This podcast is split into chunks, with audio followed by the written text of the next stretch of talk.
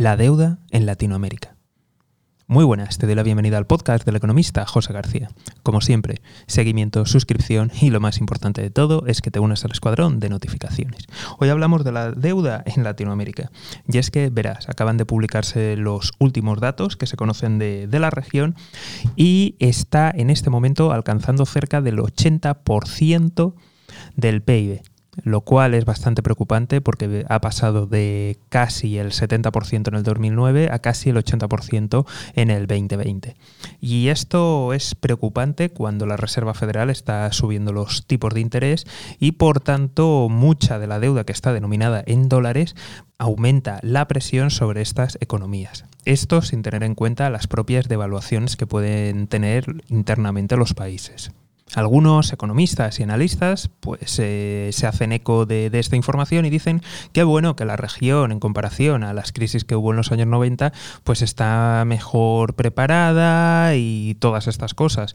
Pero la realidad es que si analizamos el endeudamiento ha aumentado, aún venimos de la pandemia, de hecho aún en algunos sitios no ha terminado de irse, también estamos viendo lo que está pasando con Omicron en China y por tanto por ese lado es bastante preocupante por el otro, por el que dicen que lo ven mejor porque creen o consideran que al no haber tanta deuda denominada en dólares como había antiguamente, pues que estamos en una mejor situación. Pero recordemos que aunque los tipos de interés acaban de empezar a subir en la Reserva Federal, también tenemos que tener en cuenta que en las propias divisas nacionales ya empezaron a subir tipos hace tiempo, con lo cual esto también es una presión añadida sobre las empresas y sobre los gobiernos. Así que no estaría yo para nada tranquilo ni soy de la visión tan optimista como tiene algún tipo alguno de los analistas. Recordemos que al final muchas veces esta gente que, se les ha preguntado, pues oye, tienen que vender, tienen que tratar de,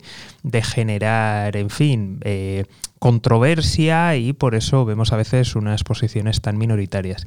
Es bastante preocupante la situación, el nivel de endeudamiento es mayor. Es cierto que hay menos carga en dólares, pero aún así sigue siendo una parte importante. Y por otro lado, que no se nos olvide que las divisas locales y nacionales de, cada país, pues también han subido los tipos. Con lo cual, mucha preocupación y estaremos muy atentos a lo que pueda suceder en, los mercados y también en, la vida diaria de, de la región.